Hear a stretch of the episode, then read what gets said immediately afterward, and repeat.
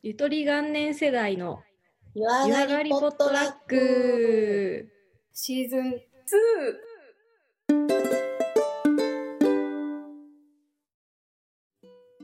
こんばんは千尋です、こんばんは、なおです。えーこの番組は毎週火曜の夜銭湯上がりに繰り広げるサウナのように熱く水風呂のように深い持ち寄りトークになっております。なっております。イエーイ。ちょっと片一セリフちょっとまだ慣れへんわ。ありがとうございます。ででだよ。シーズン2に入ってから実は変わったことが他にもあるんですよね。変わったことですか？ったことみんな気づいてますでしょうか？気づいてますでしょうか？流れてる配信の音源ですね。実は途中にどう考えても私たちが作ったものじゃない。クオリティの。そうそう高クオリティのやつがあって出てきました。楽曲提供マンが現れましたよ。大丈夫。強制的にゆすりとかしてないよね。言ってないよ言ってないしやってないなんかこれ実はあの心の砂地の寺田くんが作ってくれたんだけどあの渡し方がむちゃくちゃイケメンだったんよ聞いてこれ本当にみんな聞く聞く。年末にちょっと早くに最終回1回やったやんうんうん。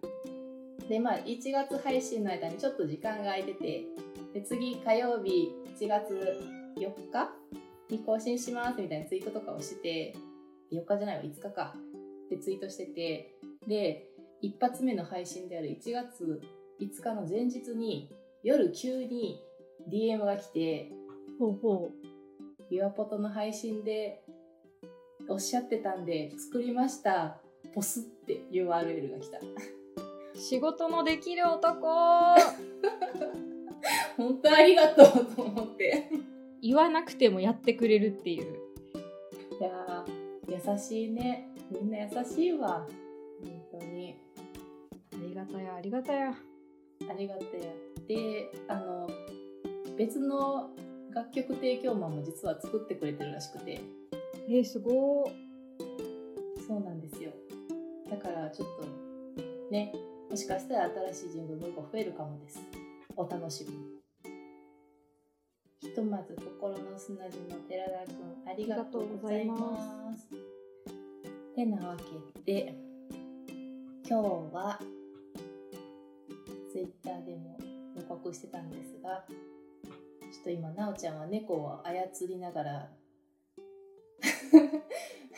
やってるんですけどあのー年始にねいろんな特番のスペシャル番組とかがあるじゃないですかありますね。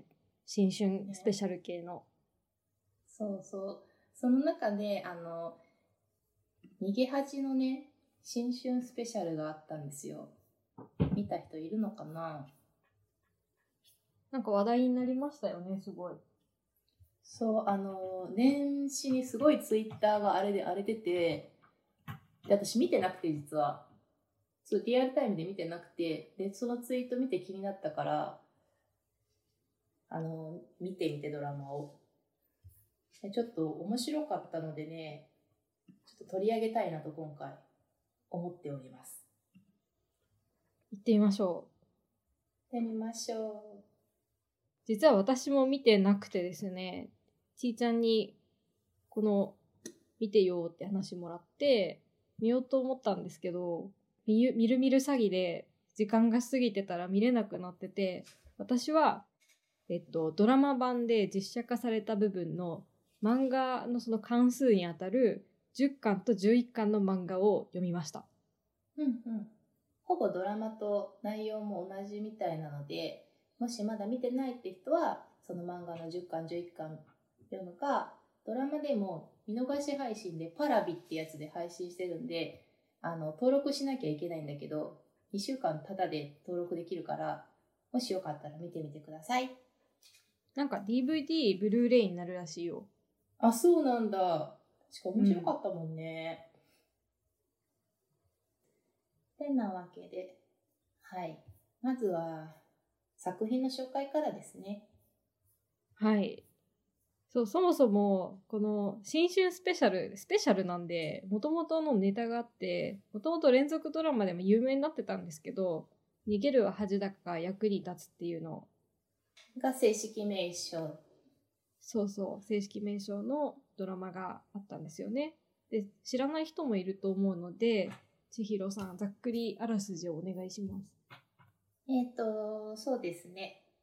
と正式名称はさっき言ったみたいに逃げるが恥だが役に立つっていうタイトルで、これハンガリーのことわざらしくて、あのその言葉の意味自体は、えー恥ずかしい逃げ方だったとしても生き抜くことが大切っていう意味だそうです。で、それのコンセプトが結構そのままドラマにも反映されてる感じになってて、主人公の、えっと、みくりちゃん、女の子と、えっと、平正さんっていう人がいて、その二人は、主人公二人が契約結婚っていう形態をとってらっしゃるんですよね。で、なんでそうなったかっていうと、もともとみくりが就職なんで、あの、就職先がなかなか見つからず、あの、平正さんの家事代行サービスの社員っていうんかな。家事代行サービスを行う人として契約、雇用主と雇われっていう感じになっていってたんですが、それまでは普通のお手伝いさんみたいな感じだったんですけど、えっ、と、えっと、みくりちゃんの両親が定年になって、田舎暮らししたいよねってなって、そこ二人引っ越しちゃうんですよ。で、家なくなっちゃうから、みくりちゃんどうしようってなって、平正さんに打診したのが、その住み込みで家事代行をさせてもらえないか。っていう風になって、最初はお手伝いさんとして住み込みで働いていた。っていうところからの展開が進むっていうラブコメでした。契約結婚っていう展開に進むっていうラブコメって感じかな。そうそう。うんなんかいろいろキャッチーな社会問題とか散りばめられてるっていうところでドラマ化しても話題になったって思うんですよね。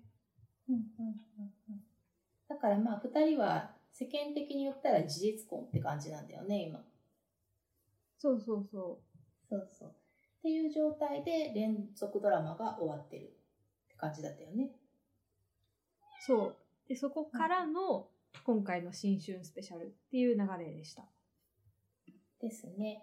で、新春スペシャルで何が変わったかっていうと、あのー事実婚だったみくりと平正さんに赤ちゃんがね、めでたいことにできるんですよ。で、えーそれを交えての子育てというか出産とかっていう部分で周りを巻き込みながら繰り広げるラブコメドタバタコメディだよね、これは。そうですね。メインはそこを軸に、あの、みくりちゃんのおばさん、その人が年齢に伴う体の不調で病気になっちゃって、そう入院するっていうところとか、そうね、とかあったりとか、平正さんの方の職場である、まあ、今でいうパワハラだったりとか、あの、前一緒にやってた仕事場の人の関係で、なんか LGBT を扱ってたりとかっていう、いろんなね、社会問題を取り上げてくれてて、それがなかなか面白い状態になってるんですよね。あと、子育てするってなったら育休産休の問題とか、あとはその、独り身のこととか、年を取ることみたいな部分の、こういういろんなコンテンツを語ってくださってたんですけど、そう、残念ながらね、私たちまだどれも経験してないんだよね、これ。してないですね。作者の方はね、なんか、50歳、海野さんね。うん。結構その、なんだろう、年齢から達観したっていうかなんか年齢もあるんでしょうけど多分パーソナリティ的にすごく達観した形ででもすごい綿密な調査をもとに書かれてるからいちいちいち設定とかキャラクターがリアルなんですよね。だよね。だし50歳でこの、なんだろうな、社会問題をフラットにかける、この、なんだろうな、目線っていうかは、羨ましい。固定概念に、なんか、がんじがらめになってない感じがすごいいいなって思った。ね、なんか、すごいフラットな視点持ってる方だなって思って、気になって、ネットの取材記事とかインタビュー記事読んだんですけど、うん。なんかやっぱりそういうキャラクターとか、作者自身のなんかキャラクターによるところが多いみたいですね。あとすごく取材される方で、私漫画で読んだんですけど、漫画の後書きみたいなところに、なんかどこどこに取材して、なんかどういう結果だったみたいなのが手書きの文字でバーって書いてあって、すごいなんか、丁寧に仕事される方なんだなっていうふうに思いましたね。だね。で、多分一人じゃ無理だろうから、いろんな人が助けてくれる人なんだなって私は思った。そうさせる人なんだろうなって思った。そうだね。そうそう。うんだからね、キャラクターがすごくリアルだから、いろいろな問題にこう角度を当てて描いてはいるんですけど、なんか、どれも確かに当てはまるシチュエーションは少ないけど、なんかその、私的にはメインのキャラクターじゃないところでの共感とか、結構あったかもしれないな。うん。なんか例えばそのパワハラ問題みたいなところの上司の妄想シャル的ななんか男子会乗りみたいなのを強要してくるのが嫌だなっていうテンションですとかメインの話のところで取り上げてる問題じゃないけどそういうサブでできるところはなんか共感するところがあったりとかですね。うんうんあとそれはあれだよね、灰原さんだよね、象徴的なキャラクタあそうそうーとしては。今回のドラマ中で新春スペシャルで言うと灰原さんうんうん、ですね。そうだよね。結構その人は昭和っぽい感じの、ほんとザ・パワハラ上司みたいな。いい人なんだけどみたいな感じだよね。そうそうそうそう。あそういうところで、なんか、メインでは取り上げてないけど、結構、あるあるとか、わかるっていう、リアルななんか、ものが、心に引っかかる描写がたくさんあるドラマでしたね。そうそう、それで言うと、キャラクター描写がうまいっていうところで言うと、私 IT 系の企業に勤めてるんですけど、ずっとそういう業界だったんですけど、平正さんの働いているあの、オフィス？とかも、なんか、オフィスの雰囲気は、とか、なんだろう、仕事内容はなんか正直ドラマだなって感じなんですけど、雰囲気とか、あと、キャラクター？こういう人、IT 系の会社いるよね、一人は、みたいな。あそれはめっちゃ思ったね。キャラクターの、そうそう、設定がとっても上手だなってのは思って、違和感なかったですよね、なんか。そうそじゃあまあ、今話には上がったんです。せっかくだったらその会社の部分のセクハラ、パワハラ問題のとこからちょっと取り上げてみましょうか。う。はい。はい。あー多分一番、なんて言うんだろうな。大事な描写ってあれだよね。灰原さんが言った女性を劣化したっていう問題だよね。うん、平正さんがかっこいいことを言い返したシーンですすよね。そう、なんか、そうそう。あの、ざっくり言うと、あの、プロジェクトに無理やり平正を入れたいってなった時に、いや、どう、どう考えても僕が入っても回らないですよって平正さんが言った後に、じゃあ、あ若くて一番可愛い女子社員をアシスタントにつけますって言って、平正さんが、え、何言ってんの？こいつみたいなテンションで返すとこだよね。そうそう、ルッキズムの問題ですよね。いやー、めちゃくちゃルッキズムだったね。若くて可愛いからって仕事ができるんですか？あなたっていう。面白かったね。あれを結構平正さんだから言える感じがあるよね。で、なんかその中で、まあ、ね、会社の中にはいろんな年齢の人がいるから、なんか、その平正さんが反論した後に、いやもうなんかそんな、女性はね、嫌だよね、どんどん劣化していって、みたいなことを言うんだよね。これちょっと言われたら私もカチンってくるな。ネットスラングで、まあ、結構言われてますけどね、劣化劣化って。うん、劣化劣化言うてるお前も劣化してるからなって言いたくなる。なんで自分はたのことは棚に上げてそんなん言うんって思うん。なんか、これ漫画の方の最後のあの、大沼高いっていう飲み会があるんですけど、それの描写でちょっと言ってたんですけど、なんか多分そういうこと言う人って自分も自虐ネタで自分のことももちろん劣化するっていう意識はあるんですよ。で、なんで自虐するかっていうと、そこで、なんか、わかるっていう風に共感してもらって一緒に騒ぎたいみたいなところ言ってるシーンがあって、う。うんなんだろう、だから若干自分にそういう自虐の念も込めて他人のことも劣化って言ってるんだと思う。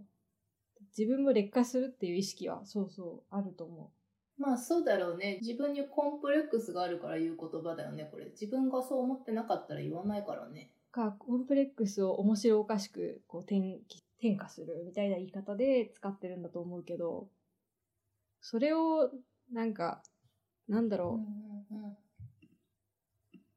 友達とかの会話で、こう、直接関係ない人に言うなら、まあ多少ユーモアなのかもしれないけど、面と向かって特定のなんか近しい人に劣化は傷つくよなと思った。劣化だよ、だって。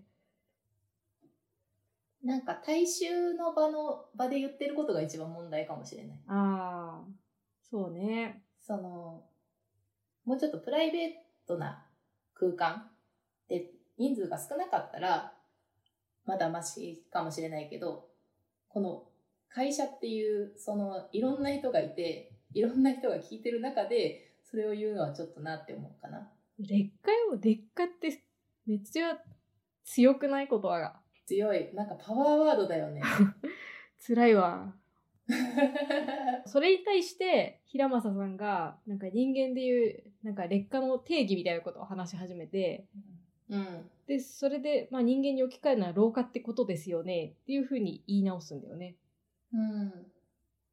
非常に的を得てる言い方だけど、まあ、人によっては確かにユーモアがないと言われてしまうのかもしれないけど、そういうシーンがありました。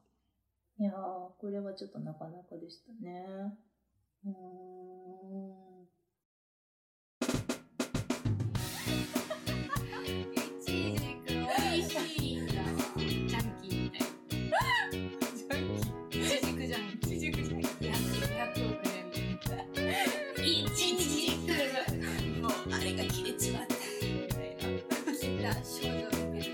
メールワートラックで、あの、まあ、主人公の二人の部分で言ったら、妊娠とか出産みたいないろいろあるんだけど、なんかね、ちょっと私が考えてしまったのは、二人は事実婚してて、子供ができて、あの、夫婦別姓じゃなくて、お名前を揃えた、名字を揃えたってとこなんだけど、私この選択的夫婦別姓問題すごく気になるんだよね。嘘。私的にはアフリカの子供が水に困ってるぐらい結構関心がないんだけど。そう、なんか別に自分の名字を捨てたくないとかじゃないんだけど、うーん、なんか、合わせてもいいし、合わされてもいいんだけど、なんか、シンプルにめんどくさいなっていうのが一個あるし、変えるってなった時に。ああ、そうね。うんうん。っていうのもあるし、私ちょっと個人的な問題として、あのーなんか自分の家柄的なことで言ったら、私は兄がいて、もう兄が結婚してるので、その私の家の名字は引き継がれてるんですよ。うんうんうん。なんかそういう部分を考えたときに、私は母方の、えっ、と、親の部分はみんな子供が女の子だから、名前を継ぐ人がいなくて、うん。私はもし、あの、相手がいいよって言ってくれるなら、そのおじいちゃんの名字にしたいんだよね。ああ、確かに私そういう状況なら考えちゃうね。うん、ちょっとそういうのはずっと思ってて、昔から。なんかうんうんうんもしいいよって言ってくれるなら、ちょっと選択的夫婦別姓とはちょっと違うけど、なんかそういうのもいいなってちょっと思っている。いいね。うん。それ全然いいと思うけどね。結構いいるよ、私周り。そう男性が名字変えた人。ああ、もう私もいるし、うなん、か、子供がでもできるってなったら一個に合わせないと、なんかいろいろ大変そうだもんね。うん、確かに、未だにまだなんか言われそうではあるけど、そこになんか、なんだろう、みくりさんと平正さんなら多分あの感じで立ち向かっていくんだろうけどさ、現実社会でそこと折り合いつけながらやっていくかっていうところよね。うん、だよね。だってなんかその当の本人たちはいいって思ってても、なんかこういう問題ってさ、あの、その、政治的な部分が進むのめちゃくちゃ遅いじゃん。うん。に認めてくれる部分がめちゃくちゃ遅いから、なんか、それを待ってることもできないし、多分、この感じが普通になるのって、今その、みくりと平正さんの子供が生まれた段階だったら、その子が大人になるぐらいじゃないと、普通にならないと思うんだよね。LGBT とかもそんな感じだったじゃん。あと20年後か。うん。2、30年はかかって、それでやっと、あ、いいんじゃないぐらいの世間の広がりがざわざわできる感じ？じゃない、うんうんうんうん。時間はかかりそうだね。そうそうって考えたら、その20年、30年の間子供が苦しむならもう一緒にしてまおうって絶対なるよなって私は思ったんやな。ああ、でも子供世代っていう考え方もあるかも。私、お父さんお母さん子供それぞれ名字が違うっていう知り合いもいる。あからなんかなんだろう。結構その親とかその子供がどんだけ自意識が育ってるかみたいなところで判断してもらうとか相談してそこに気にする子供かどうかとかそういうところも結構関係あるのかなと思った。まあ、あとは周りの環境だよね、シンプルに。親が周りの環境でかいね。そうう。んそう、親が許すとも限らないし、その、祖父母な、祖父母の世代を許すとは限らないし、それを。うん、うんうんと思いますね。なんかちょっとこれは面白いなって見てて思った。でもあんな風に画数とか全然自分の名前気にしたことなかったな画数は、うーん、なんか、親は多少名前つけるときに気にしてくれてたらしいけど、まあ、千尋は女の子だからどうせ名字変わるだろうし、まあ、いっかぐらいのテンションでつけられてた、私は。まあいっかって あ、いいんじゃないぐらいな感じでつけられてた。ライトだねうん。と、そうそう、嫁行くからええわと思ってたら、あの、あの思いのほか嫁に行かんっていうパターンな。親からしたら。あれ、まだやな、みたいな感じらしいわ。親からしたら。そうそう、読めないよね。そんな生まれた時点でさ、2、30年後の未来なんて、こういう社会になってるんですって。ああ、そうですね。あ あ、そうだよね。当時のね、なんか社会規範とか常識からしたら結構いろいろ革新的にはなってるだろうしね。うん。だね。わかんないですよ、ね未来なんて。う ん確かに親になるってどんな感じなんだろうな。私ね、あんま慣れないと思あ自分自分の人格に、そうそう、自信が持てないので、積極的に親になりたいとあんまり思えないですね。今、猫の親ではあるけど、人の親っていうのはなんか、いろいろ制度とかお金とか大変そうだし、うん。なんだろう、なんか、やんややんやいろいろ、その、育て方とかさ、うんなんか、大変じゃない。一人の人を育てていくのに、親の与える影響って、そういうところで、全然自信がないので、なんか、ちょっとまだあんまり想像がつかないって感じかな。うんでもシンプルに親になることに対して自信ある人なんていないと思うけどねなんだろう、なんかそこの自信のなさ超えてまでの希望が子供に持てないっていうか、そういう感じかも。ああそこまでしてほしいと思わないってことかそうーん難しいななんかこんな言い方したらちょっとあれだけど私的にはちょっとどどっちでもいいっていうのが正直なところですね。子供について？いや、それ欲しいよ。よく言えば欲しいし、うんなんか、あのー、メイとかがいるので、見てると、あ、めっちゃ可愛いなとか、なんかすごい、なんか見てて面白いなとか、人が育っていく様とか、なんだろう。で、結構このドラマでも、その、平正さんとみくりちゃんの子供が生まれることによっての周りのなんて言うんだろうな。団結感というかその赤ちゃんがみんなをつないでくれるみたいなのをすごい私は感じたことがあるからなんかすごいいいなとも思うんだけどちょっとなおちゃんが似ててできるかなってのもすごいあるしうーんなんか結構姪ができたからその私の家族的な意味ではなんかもういいんじゃないかなって 思ってるとこもある。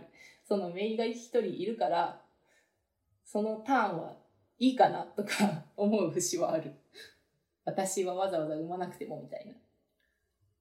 うんうんうん。いや欲しいよ。よく言えば欲しいけど。なんかうん。ねえって思そうか。ううん。なんか仕事もまあ好きなことやらせてもらってるしなんかいろんなこと叶ってる分そこはもしかしたら得られないのかもなみたいな覚悟があるって感じかな、うーん。うん、なんか全部が全部そんな手に入るわけないよなみたいなとこがちょっとある何その謙虚な感じ。えー、っていうのは私私はでも結構そういうのあるななんか人生バランスだと思ってるんで全てうんうん全部がこう最高潮の100で揃うことなんかないと思ってるから、まあ、そういう人もいるだろうけどねうん。うん。ちいちゃんはそういう考え方ってことだよね。うんししっくりきてるのが。うんだなそうね。ぁなんかねそうだよねでなんかこのドラマの中でのその男女の意識の差みたいなのがなんかこれ私の友達めっちゃ同じこと言ってるなっていうのがすごいあって。やっぱまあでもそうだよなって思った。え、あの、妊娠報告した時に夫が塩対応とかいうやつ？塩対応は私はそこまで気にならなかったんだけどその男の人がなんだろう僕がみくりさんを支えますとか手伝いますサポートしますっていうあの言葉ねあれは私の友達みんな言うね。なんなん？サポートってなんなん？ってみたいな。お前の子供やでみたいな。めっちゃみんな言うてる、はいはいはいなんで他人事やねんみたい確かに。なは結構ね女性からはよく聞く言葉ですね。若干我々そういう世代でまだ育ってるんだろうなっていうところの名残でしょうね。ですね。で、生まれた後もこれめっちゃみんな言ってるね。うんまあでもさ、シンプルに考えてさ、その女の人はさ、自分の中にさ、自分とは違う物体が入ってるわけじゃん。うん。日々お腹も重たくなってくるし、内臓が圧迫されてくるし、もうどう頑張ってもしんどいじゃん。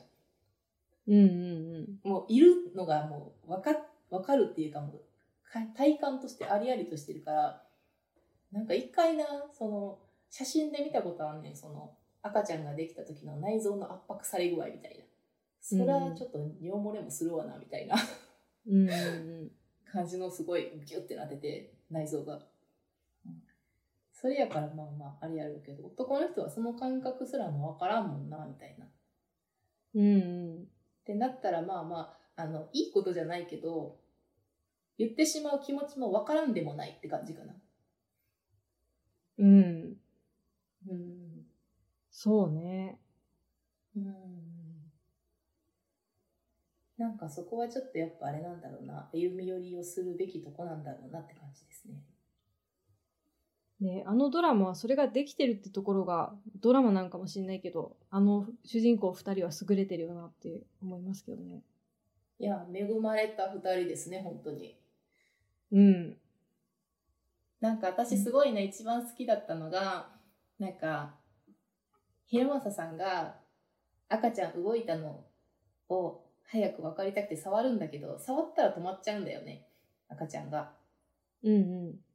で、なんか、ああ、赤ちゃんに嫌われてるかもしれないとかって言ってて、で、なんかその時に、あの、子供服見に行った時の店員さんが、なんか、赤ちゃんもうお母さんじゃなかったらわかるらしいみたいなことを言って、で、なんか毎日毎日触って声かけてあげたら赤ちゃんも慣れて動いてくれますよってアドバイスをもらった後の平正さんが すごいいい言葉ありがとうございます。努力目標ができましたって言って、毎日毎日触ってこう喋りかけてるあの様がなんかすごくいいなって思った。微笑ましいね。なんかいいなーって思った。すごくこの人いい人だなって思った。平正さんはいい人よ。うん、結構好きだな。その描写ね、漫画になかったわ。私。えー、なんかそれがすごく私はいいなって思った。あんまりそういうことをやってる男の人見たことなくて、私は。うん。なんかピュアよね、平正さんはすごく。うんうんうんうん。考え方がシンプルで、いいよね。感情面でピュアな気がするね。そうなんだよな。そこが確かに平正さんのいいとこだ。いや、そうそう。うん、シンプルが一番ですよ、本当に。うん。ああと、その他人事とかっていう部分で言ったら、みっくりが母子手帳にあの二人の名前を書いたとことがすごくいいなって思った。そこも漫画なかったわ。そう。ちゃんと書いてたんだよ。みっくりと平正って書いてて。あ、これいいなと思って。あ私ももしそういうシチュエーションになったらやろうって思った。ああ。うん。あれもらう時ってやっぱすごい実感湧くんだって。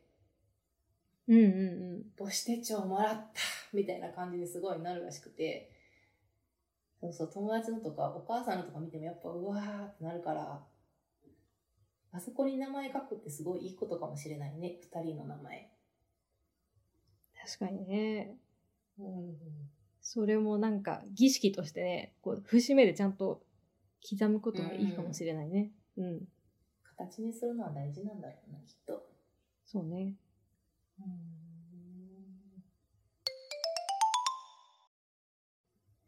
こういう話してたらちょっと子供を育ててみたくなるな。うん。うん。あんま思ってないね、なおちゃんは。思ってないね。なんかね、私の結婚とかその子供感、子供欲しいか欲しくない感、多分、壇蜜さんのなんかのインタビューのやつに結構、うーんって思ったやつがあって、うんうん。なんか子供はね、なんだろう、一応長女なので、その親に対しては孫はいた方が嬉しいんだろうなって感じがしてたんですけど、最近猫飼ったらそれもなんとなく収まってきたような気がしてるんですよ。でも多分いた方がいいんだろうなっていうのは根本にあって、あるんですけど、えっと、なんか、その壇蜜さんのインタビューのやつ聞いてうんって思ったのが、えっと、壇蜜さんが今の旦那さんの清野徹さんと結婚できた理由みたいなやつがあって、うん、その結婚する条件みたいなのを壇蜜さんは自分で、なんかゆりさんが呪いみたいに呼んでたやつ。の一種なんかもしれないけど、なんかその、なんだろう。自分の中でこう規範があって、えっと、精神的、経済的うん、に自立して生きていける自信がつかないと誰かと一緒に生活することなんかできないっていう思いがあったみたいなんですよ。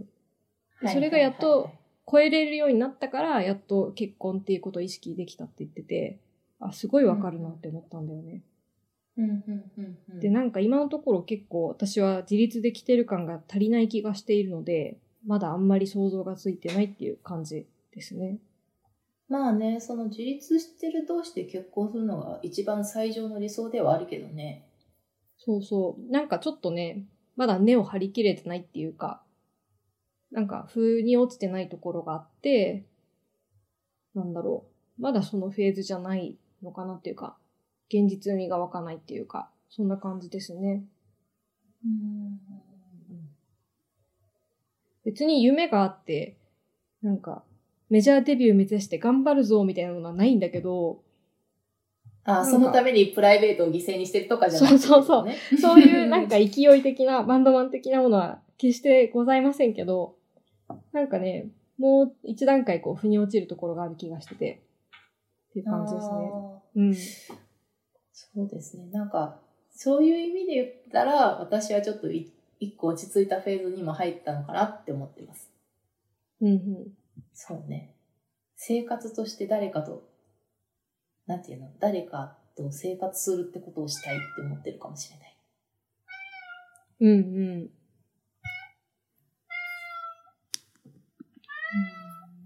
好きな人と生活を共にするの楽しいよね。いや、でもこれがな、その、恋人とか結婚相手ってなったらまた難しいんだと思うよ。うん。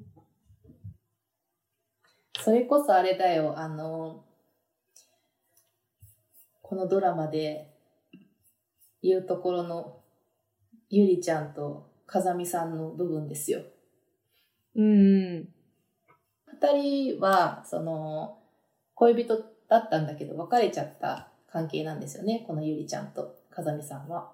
その別れた理由というか、ゆりちゃんが言ってたことに私はもう、あの、引くほど深くうなずいた部分があって、誰かと言って、しんどいよねっていう。好きって気持ちはあるけど、あの、しんどい部分があって、頑張れなかったってゆりちゃんは言うんだよね。その頑張れなかったがすごいわかるんだよ、私的には。うんうん。うん。そうなんだよな。好きでも頑張れないんだよな、みたいな。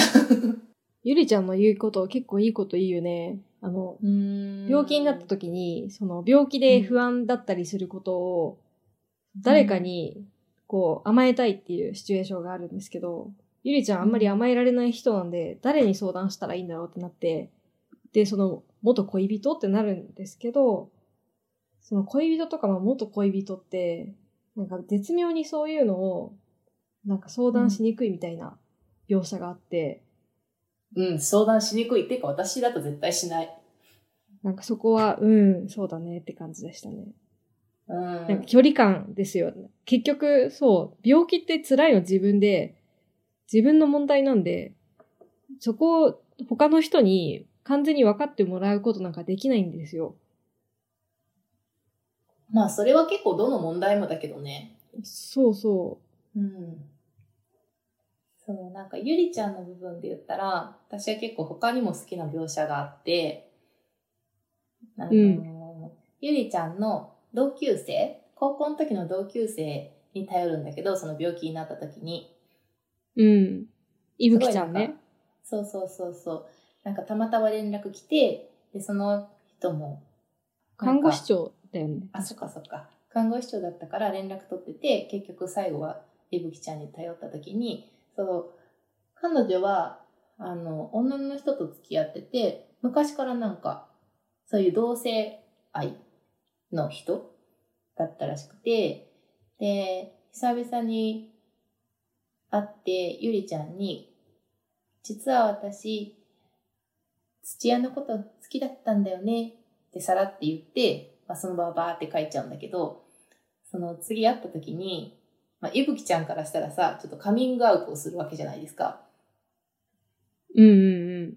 で、まあ、もう心臓バクバクなわけよ。なんかもう変なこと言って気持ち悪いとか思われたかな、嫌いになられたかなとかみたいに思って、なんかもう会ってもらえないかと思ったってゆりちゃんに言った後に、なんか、えー、でも好きって言われて嬉しかったよって、友情か愛情かどっちかなって思ったけど、どっちでも嬉しい。そんな一言言えるのすごいよね。うん。うんそこまで、まず、初回で察しちゃうっていう察しの良さは私鈍感だから個人的にはすごいなって思うけど、察した上でそれを即座にそういう風に判断できるのも、ゆりちゃん懐深いなと思った。うーんうん。その一言をパッて返せるかなってちょっと自分だったら考えてしまったな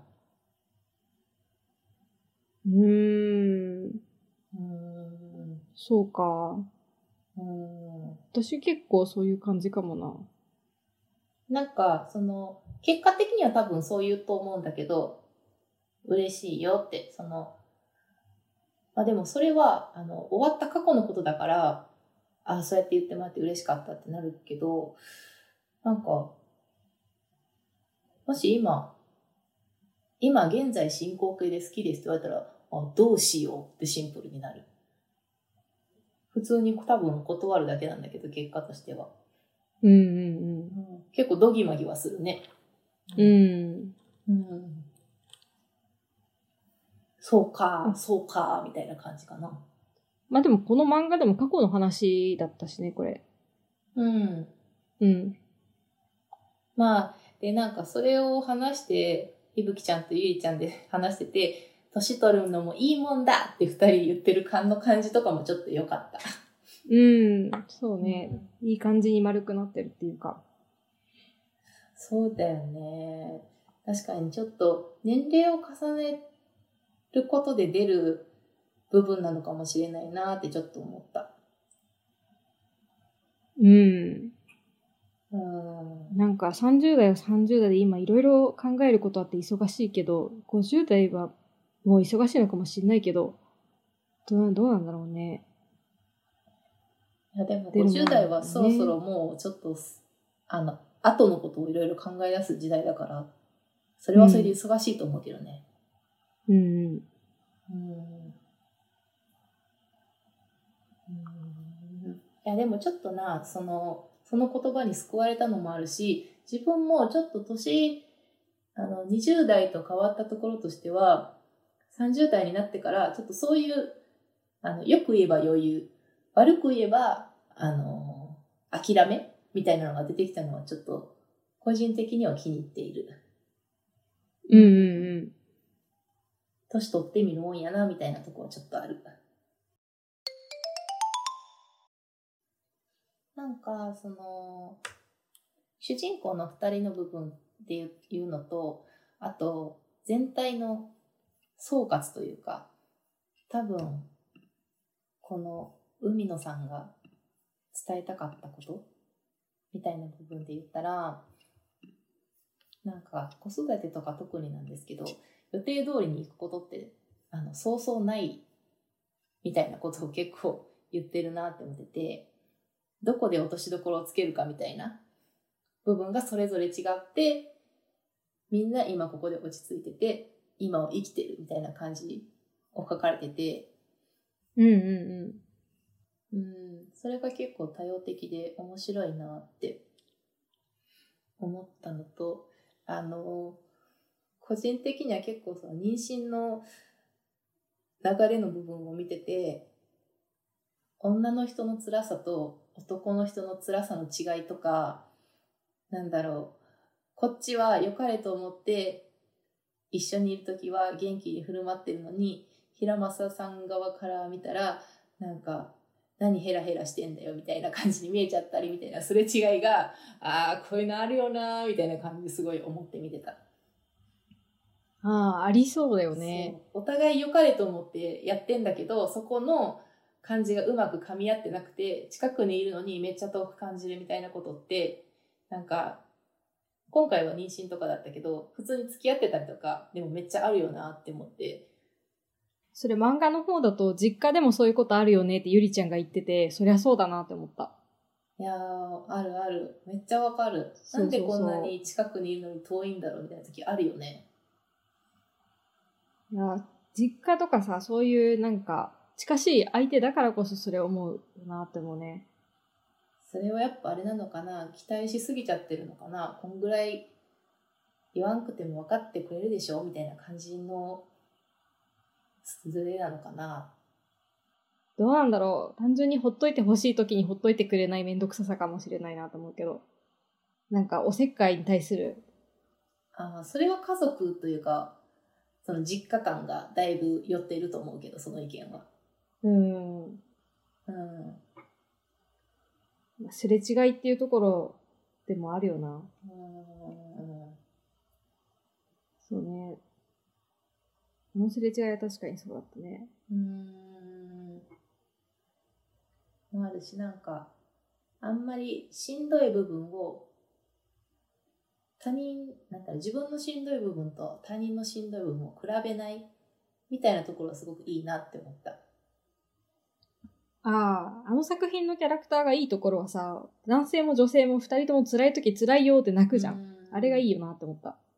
なんか、作者の人も後書きで、なんか、その妊娠とか出産に関しては、職場環境のその、そこのフェーズに移行する、やりにくさみたいなのは、女性が負ってる部分の方が書いてて圧倒的に多いことは、えっと、感じたけど、でも男性が少ないからといって、かえっと、全然楽なわけじゃないっていうところを書きたかったみたいなのがあって、そうそこら辺平松さんちゃんと、なんか辛い時は辛いって言ってるし、そこら辺はなんかいいよなって思ったね。ああ、これドラマと漫画違うのかな？なんかドラマのとこでは、その、あんま吐き出せてなくて、で、なんか、みくりが、あの、いろんなことがある中で、あれ、平正さんは、なんか、誰に話聞いてもらって吐き出してるんだろうみたいな感じで、言って、なんか辛い時は辛いって言っていいんですよって言うんだよ。あ、そのシーンもあったけど、別のシーンで一緒になって辛いって泣いてた。なんかあれはでも、そういう描写があるとこっちも安心するよね。なんか、どうしてもさ、なんか、ある程度しっかりしなきゃいけないみたいなのが出てくるじゃん。大人ねになって、まあそれこそ私ぐらい、私らぐらいの年になるとさ、なんか取り乱しちゃいけないみたいなさ。そうね、大人としての規範もあるし、うんその、私作者の意見ばっかでずるいんだけど、なんか平正さんの場合、男として課された辛さの一つで、男だからって規範大黒柱だから。ああ、私がもやっとする問題や、それ。そうそう。そういうところでも悩んで辛いっていうのがあって、いいね、そういうの全部辛いって言っちゃえよって言って言っちゃってるところが、やっぱ平正さんの先進的なところなのかなって思いますね。そうだよね。男の人って抱え込んじゃうもんね。うん。うん。でもなんかさっき、えっ、と、ゆりちゃんの話に戻るけど、あの話でゆりちゃんが私はすごく素敵だなって思うのが、丸くなったところがある一方、丸くなったと見せかけて、実は丸くなってないんですよ、あの人。うんうん。なんか、結局、あの、なんだっけ、はいはい。えっ、と、風見さん？との関係の話も、えっ、と、いぶきさんと、その、女性の恋人が、ゆりちゃんのお家に遊びに来て、心がほっこりして、なんか、その風見さんにもう一回連絡してみようみたいに揺れ動いて、あ、それドラマにない描写ですね。漫画だけの描写ですね。うん。あ、本当ですか？で、連絡してみたいなのがあって、結局風見さんは別に好きな人ができててみたいなのがあるんですけど、そこでけなんか振り回されてたりとかするあたりが、ゆりちゃんは丸くなりきれてないっていうところなんかなって思いましたね。その、女性二人カップルが来た時に、なんか、あ、こういういろいろな多様な愛の形があるなら、なんだろう、博愛じゃないけど、なんか人と人として、その誰かを思うとか、そういう感情を持ってる周りの人がいれば、私は寂しくないみたいなところに一回落ち着きうん。かけるんだけど、結局そっちに行って、もう一回連絡しちゃうみたいな。でもそこら辺ってさ、もう、なんだろうな、日によってもはや、あの感情が揺れ動く部分ですよね。そうそう。現状そういうことって思い当たるところあるじゃん、我々も。あるし、これは多分若くても年いっても変わんないと思うよ。ね。そういうところって人間はずっと一緒なんかなとか思ったり。完全に丸くなった人なんて、なんかもっと、あっけっぴろげになるのかなと思ったり。まあ少なくともゆりちゃんはまだ全然女の子だなと思った。なんかみんなあれなんだよ。うまく、その、なんだろう、大人っぽくじゃないけど、淡々と、まっとうにやってる風に見えて、結構実はみんないろいろやらかしてるから。そんなもんだと思いますよ。でもみくりさんと平正さんだけはちょっとサイボーグのように思えてしまうけどね。ああ、そうかな。でもなんか、これ、普通のドラマの方かな？の時に、なんか元彼が出てきたシーンがあって、その時の取り乱し方めっちゃ面白かったけどね、みくりちゃんの。どんな？もうなんか、平正さんといる時と全然違う。で、なんかちょっと平正さんのことバカにされたんだよね。お前男の趣味変わったなみたいなうんうんうん。ことを言った時になんか、それまではもうやめてようるさいな、もうみたいな感じで出たんだけど、そこ多分カチンときたんだろうね。なんか、ね、変わったんじゃない、気づいたんだよって言って、うおー、それパワーワードって思いながら見てた。いいセリフですね。うん。あの、ガツンってくるよね。ガツンってきただろうね、相手。うん。お前じゃねえんだよ感すごいよね。傷つくわ、傷つくわ。なんなんとも言えないですけど、どっちがいいとか。いやー、言いますね。まあでも、なんかかっこいいなって思ったけどな、それはっきり言えるの。なんか結構そういう名言系多いドラマですよね。そうですね。うん、なんか格言名言系多いなって。多いですね。うーん。あーちょっとな、そう、あの、正月から結構考え、2021年始まってから結構いろいろ考えさせられるドラマでしたね。もう盛りだくさん、コンテンツが盛りだくさんすぎるドラマでしたね。盛りだくさんでしたね。で、ちょっとあの、漫画の方にはないけど、コロナのこともね、ちょっとうまいことが無理やりグッと入れてたりとか。そこはそう、私知らないのですよ。なんか私でもコロナのとこはね正直あんまりそんななんか響くとこなかったんだよな。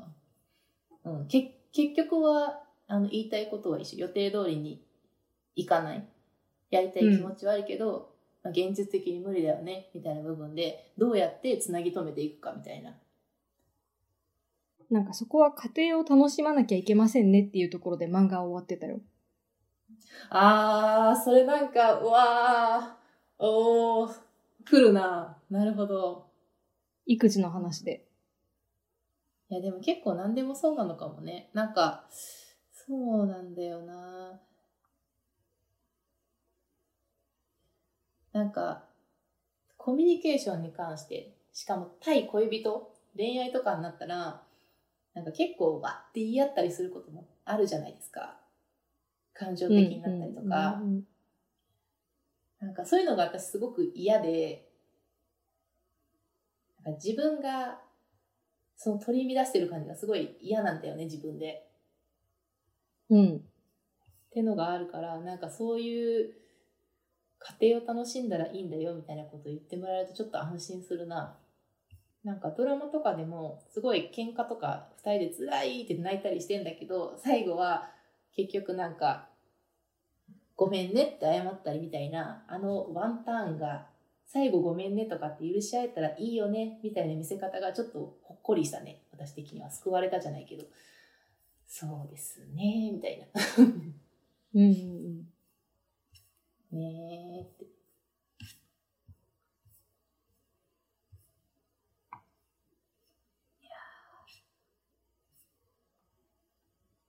なかなかのパンチライン揃いでしたわ。